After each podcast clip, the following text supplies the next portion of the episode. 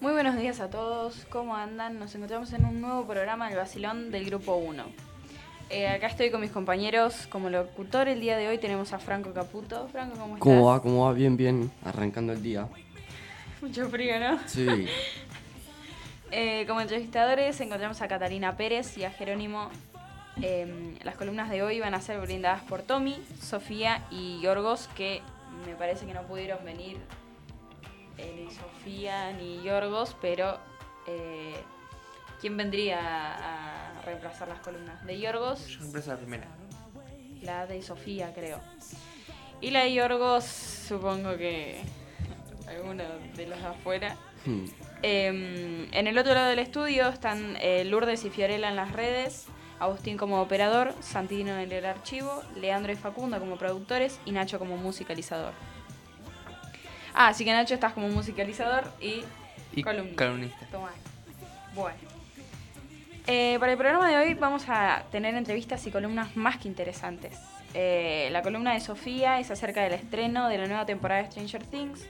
Y siguiendo con el cine, Tommy nos va a hablar acerca de lo que se viene en la industria cinéfila.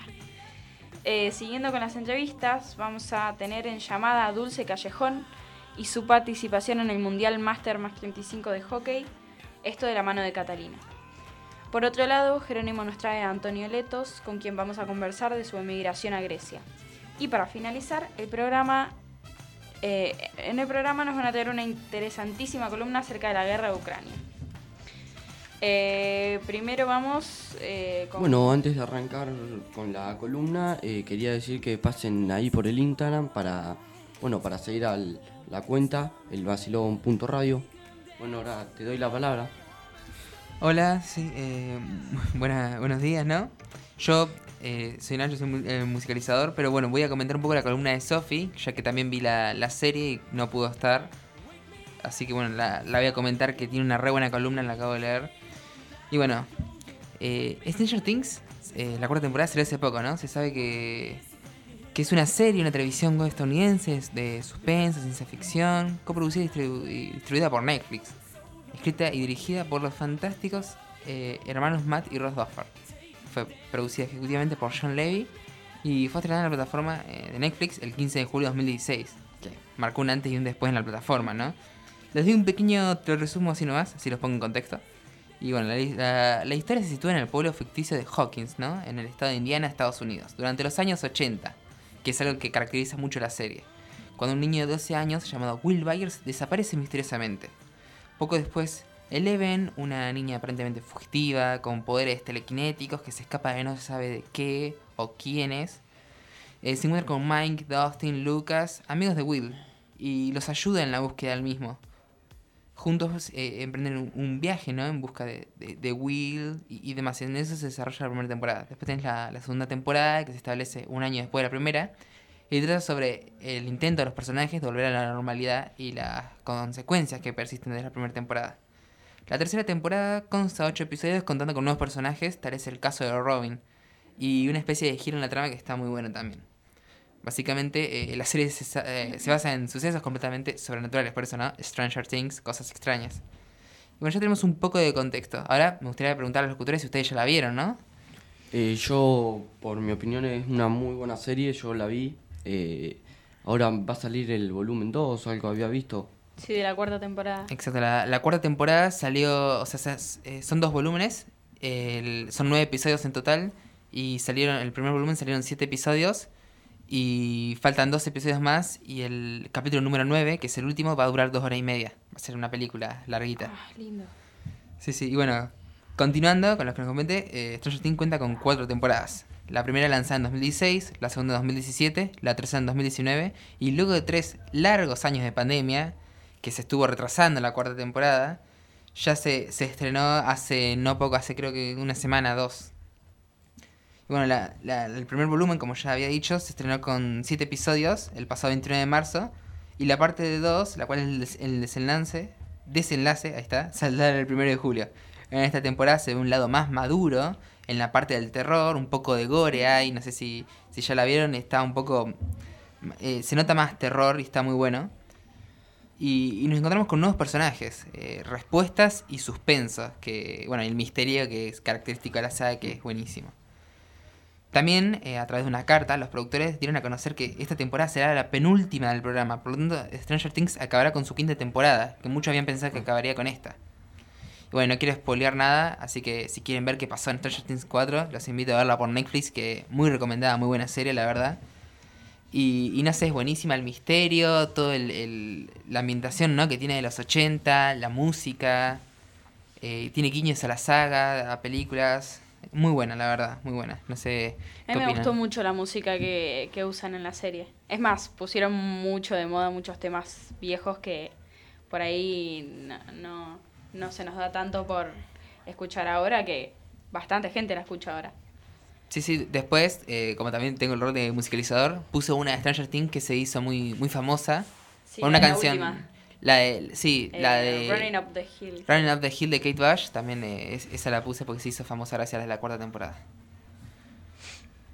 Bueno, eh, nos vamos a ir a una pausa, pero antes voy a dejar a Nacho que presente la canción del día.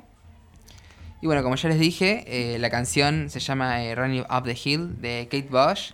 Y, bueno, esta canción no llegó a ser la número uno, ni siquiera de su país de origen en los años 80. Pero en la actualidad es una de las más escuchadas. 37 años después, la canción está en, en cabeza los top de Spotify y, y YouTube gracias a esta cuarta temporada de Stranger Things. Pero bueno, no les voy a decir en qué momento pasa, ni en qué momento aparece, ni nada, pero es un momento muy icónico, ¿no? De la cuarta temporada. Así que bueno, los dejamos con, con la canción.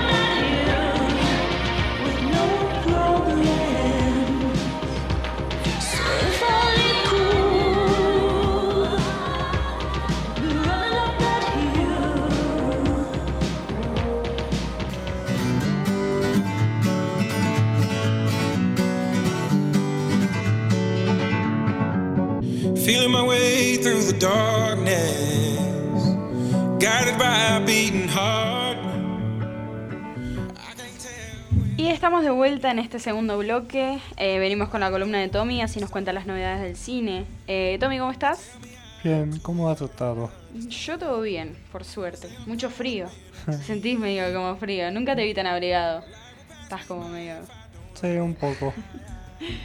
Bueno, ¿querés empezar con la columna? Ok, vamos con un plato fuerte. Doctor Strange in the Multiverse of Madness. Llega a Disney Plus el 22 de junio. Para los que no lo sepan, es una película muy buena. Con tinte de terror del director Sam Raimi. ¿Es tipo segunda o tercera parte o es... Segunda. base? Ah, bien. Bueno, pero yendo a las series, que también hay una de Marvel. Miss Marvel te estrena el 8 de junio. En dos días. Ahora, Sí. ¿vas a ir? De hecho, te estrena en Disney Plus también. Ah, eh, no es por cine, No. es por, por plataformas, digamos. Y es una superheroína pakistaní estadounidense. Bien. La tercera temporada de The Voice ya está disponible para los que la esperaban. ¿En qué plataformas? Prime Video. Bien. Y bueno, aunque Jurassic World Dominion ya se ha concluido con las películas con dinosaurios, hay una serie de la misma saga que aún debe finalizar el 21 de julio. Jurassic World Camp Cretaceous. No, te sabes el nombre. Sí, no, no me es fácil. Y ya está corriendo la serie de Obi-Wan Kenobi. ¿Cómo? Ya están dando la serie de Obi-Wan Kenobi. ¿De qué? ¿De qué? de Star Wars. Ah, sí. La serie Macho Jedi ha venido con absolutos bombazos. Con Hayden Christensen, quien fue Darth Vader en las precuelas, volviendo al rol.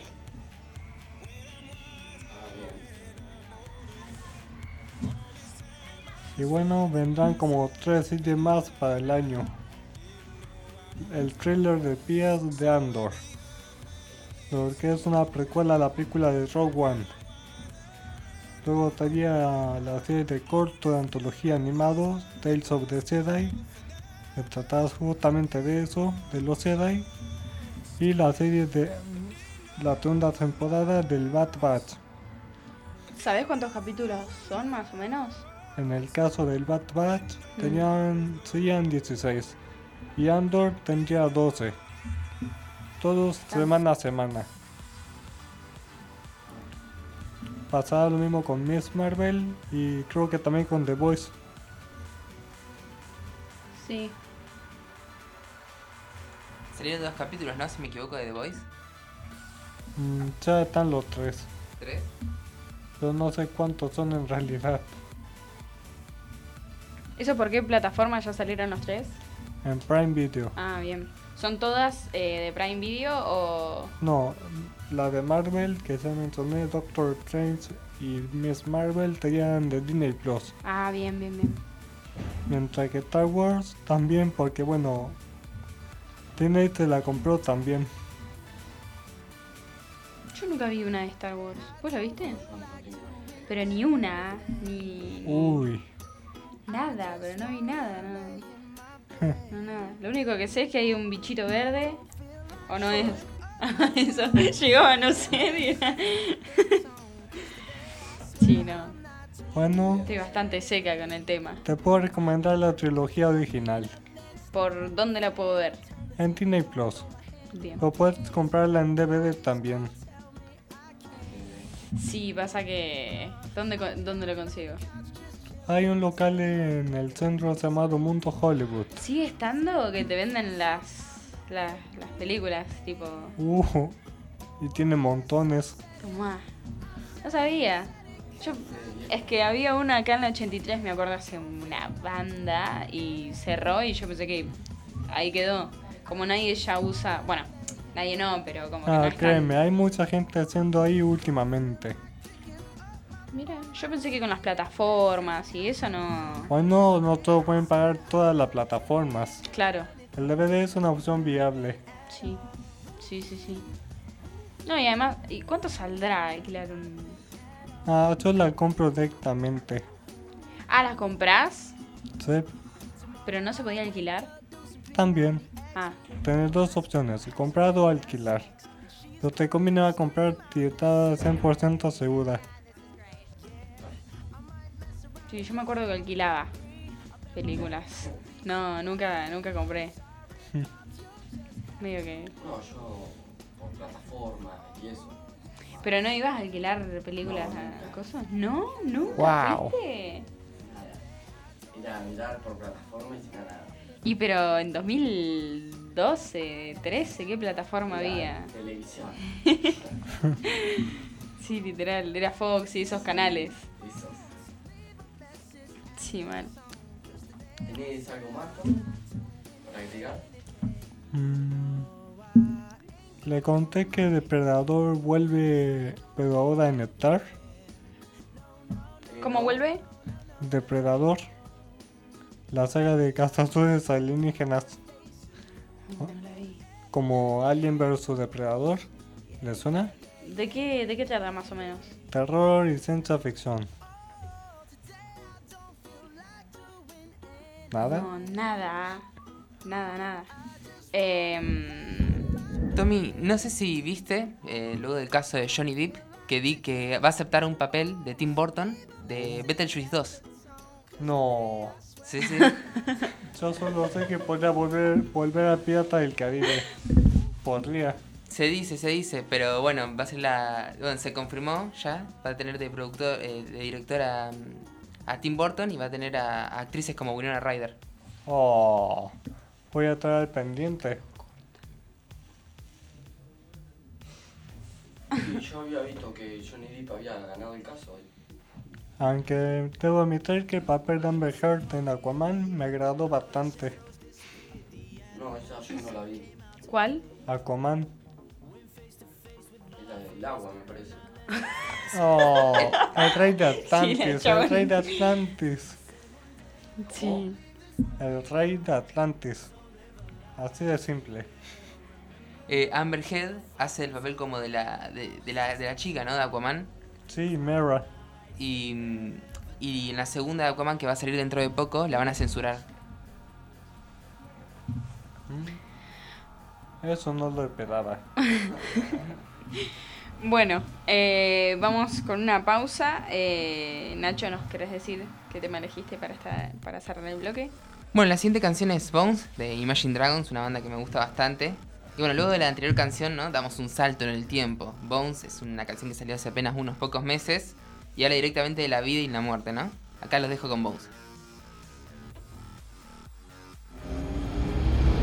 Gimme, gimme, gimme some time to think. I'm in the bathroom looking at me. Facing the mirror is all I need. Wait until the Reaper takes my life. Never gonna get me out alive. I will live a thousand million lives. My patience is waning. Is this?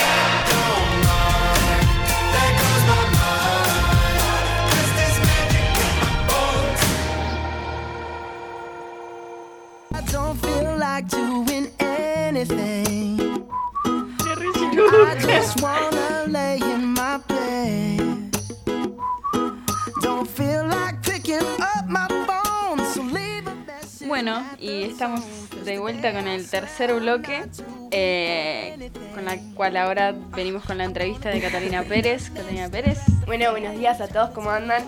Estamos acá con frío, mucho frío.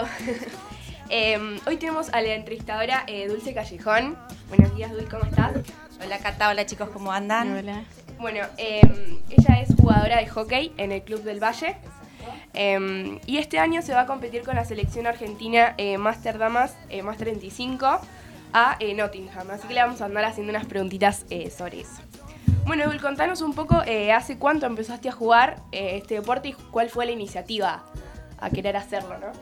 Bueno, juego desde muy chica, desde que tenía 14 años, hace mucho tiempo.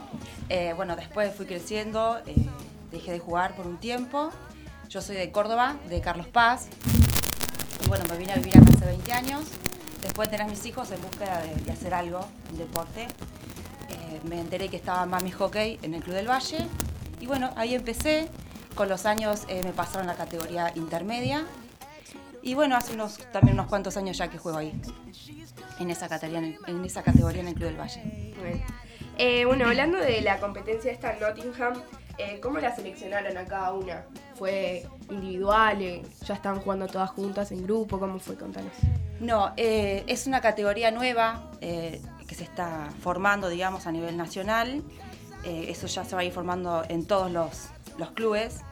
Y un grupo de compañeras mías ya iban antes de pandemia, se habían notado, yo la verdad que no, no, no tenía interés en ese momento. Eh, y también era, eh, son distintas categorías, más 35, más 40, más 45, en adelante, damas y caballeros. Bueno, ellas se habían anotado y hace unos cuantos meses una compañera me dice, che, Cari, están buscando arquera para el Mundial. Dije yo, bueno, voy a llamar a ver qué onda. Claro. Y, y bueno, sí, me preguntaron si tenía eh, tiempo, plata, porque eso Lo es importante para, para un viaje así, porque Obvio. es un viaje que lo pagamos nosotros. Sí, es muy grande. la- como... El gasto es enorme. Claro. Y yo dije, sí, sí, tengo, tengo todo. y si no lo tengo, lo buscamos. Obvio. Este, esas De oportunidades, exactamente. Eh, esas oportunidades cuando aparecen, El que se te presentó. exactamente, una vez que pasa el colectivo, hay que tomar. Obvio. Y bueno, y así fue, eh, teníamos que viajar una vez por mes, después cada 15 días. Y, y bueno, entre todo, fueron, viajaron chicas de todos lados. De Necochea para este equipo viajé yo únicamente. De, la, de con las que vos jugás en Del Valle, ninguna. No, Solo vos. no, no, en este equipo no. Ah, ok. Eh, ellas estaban en otra categoría. Eh, y bueno, viajaron chicas de todas partes de- del país, de Corrientes, de Córdoba, San Luis. Eh, hay una chica de Uruguay que es argentina pero vive en Uruguay. Mirá. Eh, y bueno, y así hicieron una selección de tres arqueras, quedamos dos. así que, porque bueno, obviamente, post pandemia hay mucha gente que la plata no la tenía, sí, que no sí. dispone del tiempo, chicas quedaron embarazadas, o sea que fue bastante complejo el tema ese. Y bueno, y así quedé. ¿Y están entrenando todas juntas? eh, ¿Se juntan? Sí, sí, sí. ¿Cuál es el lugar de, de punto de encuentro? No, los entrenamientos los, eh, los organizan, digamos, los entrenadores y los, los, los preparadores físicos. Yo la verdad que me llaman y digo, bueno, vamos ahí. Son distintos clubes los que esté, queden disponibles y bueno, tratamos de estar la mayor del tiempo todas. Sí, obvio. Pero bueno, siempre como somos distintas partes, siempre hay una que sí, falta. cuesta un montón. Exactamente. Obvio. ¿Tienen algún tipo de preparación física? Sí, ellos te mandan eh, un plan que vos tenés que hacerlo. Claro. eh, y bueno, cada vez que nos juntamos como que hacen una evaluación de cómo estás. A ver qué hay que mejorar, qué no y eso. Sí, sí, sí. Así que bueno. Eh, ¿Tienen algún... Discúlpame, ¿qué sería el plan? O sea, más o menos Te en qué pasan el consiste? plan físico que tenés que hacer. Eh, ¿Pero en qué consiste? Eh, pasadas, eh, abdominales, todo. Y tema de al- alimentación. ¿no También, sí, plan? eso te Ah. exigen. O sea, te exigen, pero somos Claro. todas chicas Sí, grandes, sí. o sea, cada una sabe qué es lo que tiene que algún comer. tipo de plan nutricional? Exactamente, sí, sí. obvio. Eh, ¿Necesitan algún tipo de apoyo entre todas, como económico, ponele? ¿Qué, Sí. manera, ¿Qué manera tienen de...? En que la realidad, gente las eh, ayude. mm, todas, o sea, de forma individual buscó alguien que, que las ayude, por ejemplo, las chicas de afuera, ayuda económica para los viajes. Claro. Imagínate que hay que viajar todos los fines sí, de semana. no. Podés ir y volver a veces en el mismo día y hay otras veces que te tenés que quedar, o sea, es un También gasto es un grande. gasto más quedarte. Exactamente. Después a nivel grupal, todas eh, cubren sus gastos, o sea, todo, absolutamente todo lo pagamos nosotros, pasaje, estadía, viáticos, uniformes, no solo nuestros, sino que del cuerpo técnico, Claro. eh, jefe de equipo, Sí, sí, demás. todos, todos. Todo. Entonces, esa parte es la que más queremos cubrir entre todas, que son los uniformes, el pago de los cuerpos técnicos, todos lo- los pasajes, los viáticos y demás. Ahora hicimos una rifa de una bicicleta. Acá, eso que les la- iba a preguntar, sí. ¿Cómo les podemos ayudar nosotros? Eh, bueno, a mí- yo vendí bastantes números, gracias a Dios, pero bueno, este, siempre hay como un límite, no puedes vender 8 mil millones de números para una bicicleta. Que en realidad el fin ahí es como una excusa para que colaboren y de hecho la mayoría es la excusa para colaborar. Este, pero bueno, también tenemos una página de una, un link de Mercado Pago que el que quiere puede. 10 Sí, un- pesos, sí, sí, 5, lo que sea. Sí, nada. Lo que sea, lo- la intención es la que Obvio, cuesta, la que cuenta. Obvio, aporta un montón. Em, bueno, personalmente me imagino que esto que estás haciendo es un sueño. Sí. Que no sé si te lo imaginaba, por esto que nos No. contaste que, que surgió así de la nada, pero Exacto. contanos un poco qué, qué fue lo que sentiste cuando te, cuando te llamaron. Me quedé dura, dije. "Ah". En realidad vas y, y bueno, el primer día que yo fui, eh, no conocía a nadie, ni siquiera el lugar a donde iba. O sea, imagínate que me Sí, perdí sola. 20 veces para ir, era de noche, bueno. Dije, no sé, viste, te, te agarra esa cosa que Sí, no sé sí. si vas a tener posibilidad. Pero dije, bueno, el que no arriesga, Sí. no gana. Y además es hermoso probar otra cosa distinta que no te imaginaste. Es como. ¿Qué me iba a imaginar que a los 39 experiencia. años me iba a ir a un mundial? Sí, no. Y aparte la experiencia. Eh, y nada, me quedé así como, ah, ay, ahora quedé, ¿y ahora qué hago? Ahora me tengo que poner más la pila que nunca, dije. Así que bueno, eh, la realidad es que, eh, como yo digo, el que no arriesga no gana. Y el que no se atreve tampoco. Y ahí. Y ahí quedó. Entonces Ahí que yo me tengo que animar. Porque puedes tener las condiciones, todo, pero si vos no te animás, Obvio. tampoco ganás. Así que ahí fuimos, esperando el día. ¿Y cuándo es, cuán- qué, qué fecha juegan allá? ¿Ya saben eso? Sí, ya tenemos fixture. eh, el, el mundial arranca del 12 al 21 de Bien. agosto. Eh, bueno, yo viajo unos días antes. El 10 nos juntamos todas en Londres y de ahí ya somos una sola.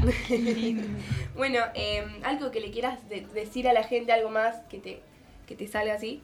Eso, que hay que animarse, que no importa la edad, no importa las condiciones, aunque creas que, ay, no, ya no puedo, ya es tarde, eso solamente es para adolescentes. Obvio, no. obvio. no, Va, no, no. Si uno tiene ganas, siempre hay posibilidades. Y ahora más que nunca. Y sí, imagínate. Bueno, Dul, muchísimas gracias Bueno, por gracias, esto que viniste. Cata. Gracias. Eh, espero que la hayas pasado lindo. Sí, sí, me encantó. Eh, acuérdate que, bueno, para la gente que quiere escucharlo también está el link en Spotify y en otra plataforma que está en el link de Instagram. Así que si lo querés escuchar después. Por supuesto. Gracias, Bueno, chicos. No, gracias a vos. Eh, después también nos podría dejar los datos eh, para colaborar. Ah, le- eh, para el Mercado Pago y eso, que lo podemos subir a... ¿O cómo era para ayudar a la gente? Por Mercado Pago, ¿no? Sí, sí, pasás eh, el link del Mercado Pago y el que Listo. quiera colaborar. Ahora lo hacemos y lo subimos a Instagram. Ahora hablas con Luli allá atrás en producción Dale. y te ayuda. Bueno, gracias. Bueno, eh, Franco, ¿nos querés eh, recordar un poco? Eh, sí, que ahí en el, en el Instagram del Basilón.radio se está haciendo el sorteo de las pulseras. Eh, sí, ya se está haciendo. Para el miércoles. Eh, sí, para el miércoles 8, sí. Bien. Bueno, entonces eh, vamos cerrando el tercer bloque con eh, una canción de Nacho. Así es, la siguiente canción es Bicicleta de Dylan y es parte del álbum de Postmortem. Eh, el álbum ¿no? salió el año pasado. Y bueno, está muy buena, la traje en conmemoración porque fui al recital con unos amigos hace poco. Eso te iba a preguntar, en- al de Mar del Plata. Claro, el de Mar del Plata. Y nada, es una canción que está muy buena. No es mi favorita, pero está muy buena igualmente. Y en un recital que- la vivís distinto. En un recital la, la vivís, la vivís. Encima está buena, es tranqui. El, el autor dijo que, que- que quería explorar con sonidos pop, funk, así que está muy buena. Los dejo con bicicleta de Dylan. Yo sé que nosotros no servimos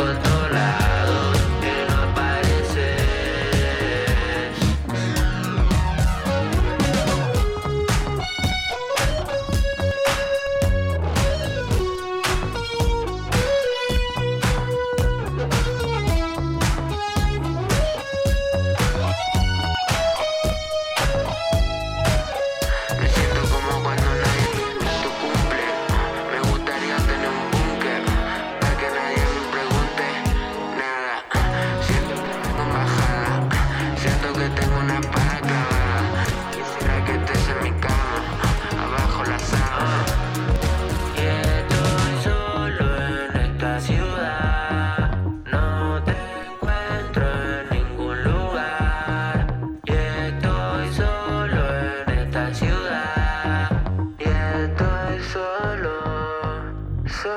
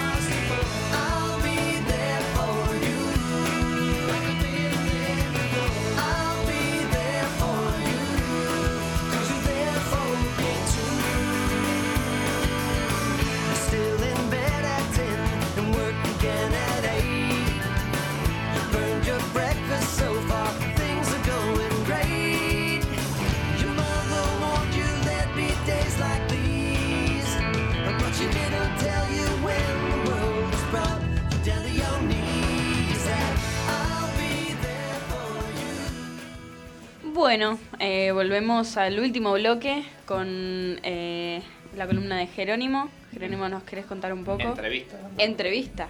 Sí, que le hice una entrevista a mi abuelo, que es un inmigró de Grecia a Argentina cuando era chico, y nos va a contar un poco sobre su historia. Así que nada, le dejo con la entrevista. Em, primero decime cómo te llamas, cómo es el nombre. Antonio Letos. Bien. Eh, vos em, sos un inmigrante griego. Sí, señor. Eh, Contame un poco de en qué año emigraste, por qué quisieron venir acá con tu familia, mm, cómo estaba Grecia en ese momento. El tema viene así. eh, yo en- eh, tenía cinco años, no tenía mucha noción de lo que estaba pasando, pero evidentemente Grecia había en el 45, termina la Segunda Guerra Mundial en la cual mi papá había participado, volvió herido, porque si no hubiera vuelto muerto, eh, lo hirieron en el frente de Albania, y después de eso, del 45 hasta el 49, se declara una guerra civil en Grecia porque estaba en la etapa en que el comunismo quería avanzar sobre Europa. Sí. Y por otro lado, Inglaterra protegía a los países de Europa para que no entraran en el comunismo. Entonces Grecia prácticamente se dividió en dos. Casi todo el norte de Grecia, como lindaba con Albania, que ya era un país eh, de- que ya había sido tomado por los comunistas, entonces se declara una guerra civil bastante sangrienta, en donde en pueblos chicos de, como el mío, yo nací en la isla de Limnos, que está al nor, eh, noroeste, no, noreste del, Del mar Egeo. del mar Egeo, casi lindante con la zona de Turquía, y es pueblo, una isla formada por alrededor de 17 pueblos, en donde los, estaban divididos.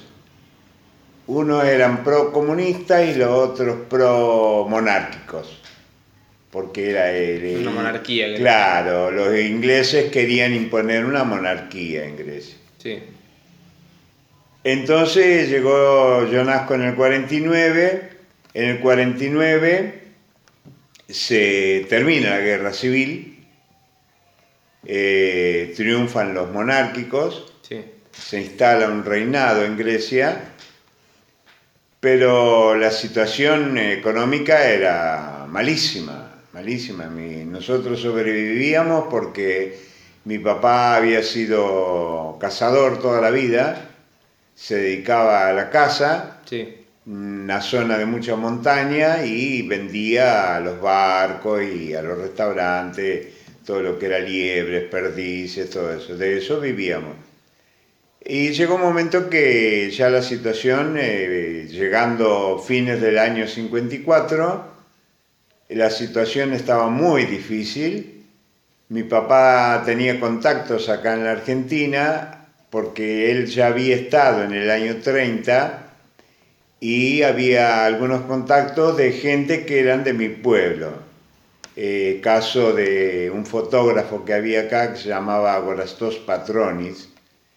Y bueno, mi papá hace contactos con él y a través de también de otro señor eh, que le decían el turco Elías, pero que en realidad era sirio-libanés, descendiente de sirio-libaneses, que estaba en la calle 58, vivía al lado de lo que es hoy día el salón de fiesta del Centro Vasco. También habían sido muy amigos porque todos los, eh, todos los extranjeros tenían como una especie de conventillo y vivían ahí. Sí. Bueno, entonces hace contacto con este señor Agorastos Patroni, que era del pueblo nuestro, y este señor Elías, y a través del... había un eh, plan de inmigración en esa época, estaba el general Perón en el gobierno y decide traernos. Pero ¿qué pasaba? que para el gobierno argentino nos pagaba el pasaje desde Génova, Italia, hasta Buenos Aires. Pero había un trecho que era desde la isla de Limnos hasta Atenas, que son más o menos 12 horas en barco, y después de Atenas hasta Génova. Mi papá no tenía muchos recursos, pero tenía un, eh, un pequeño terreno cerca de la playa del pueblo, de Zanos, que es de ahí de donde somos, el pueblo se llama Zanos, y entonces vende ese terreno y con eso se financia el viaje a Atenas y de Atenas a, a, Génova. a Génova. ¿Y lo hicieron en, en barco o bordearon todo el norte? No, en barco, en barco. Ah, bien. En barco lo hicimos y es el día de hoy, hoy tengo 73 años, en ese momento tenía 4 años y me acuerdo que los barcos no arrimaban hasta el muelle, Mm. había que ir con un bote Sí. a remo hasta el barco. Venía alguien que tenía el barco, él el bote, nos llevó hasta el barco, de eso es una cosa que me acuerdo patente, patente. Ah, ¿no estaban en el muelle de los barcos? No, no llegaban hasta el Ah, muelle porque no tenía suficiente calado el puerto, evidentemente. Entonces te llevaba, el barco llegaba hasta no sé cuánto, cuántos metros del muelle y te llevaban un, en un bote. Ah, eso no lo sabía. Así que te imaginas que ¿Y vos con todos tus hermanos? ¿Con, Claro, ¿Con éramos- quiénes viniste? ¿O ¿Con toda tu familia? mi ¿Se quedó papá, parte mi acá? mamá, mi mamá, mi papá Mario, Mario Leto, mi mamá Fotení Karayoris, mi hermano mayor Juan, Yanis en griego, mi segundo hermano Teodosio, que Teodosio acá también se dice, después mi hermana Angélica, mi hermana Olga, después el quinto estaba yo, y después mi hermana más chica, que se llamaba como señor. Así que era una aventura bastante... Me imagino. Éramos seis personas, seis hijos, mi papá y mi mamá, ocho. O sea que bueno, de ahí nos fuimos a Atenas y en Atenas eh, estuvimos un tiempo hasta que logramos conectar el viaje hasta Génova. Bien. Fuimos hasta Génova y en Génova nos hospedaron en un hotel donde hospedaban a todos los inmigrantes esperando que llegara el barco que nos iba a traer a la Argentina. Sí. Todo el resto de los únicos griegos éramos nosotros. O sea, y el ocho. resto eran todos italianos. Eran los uni- ustedes ocho eran los únicos griegos en todo el- Los únicos griegos que había eh, en ese, digamos, lote de personas Sí. que iban a venir a la Argentina éramos nosotros. El resto eran todos italianos. Y era mucha gente. ¿sabes? Sí, mucha gente. Sí. Yo me acuerdo, era un hotel eh, que estaba arriba, arriba. Son recuerdos muy vagos Ah, porque claro, era muy tenía chico. cinco años vos. Claro, pero estábamos arriba y abajo del hotel había como cuevas donde vivía gente y nosotros le tirábamos comida a esa gente. ¿Ah, sí? Sí. Mira. Porque Italia también tenía una pobreza tremenda también. Terminando la época de Mussolini, Claro, imagínate. la época de Mu- Mussolini, así que... Y bueno, de ahí navegamos hasta en el barco, el barco se llamaba Entre Ríos, que después vino varias veces al puerto de Necochea, yo lo fui a ver el barco, y tardamos aproximadamente un mes Sí.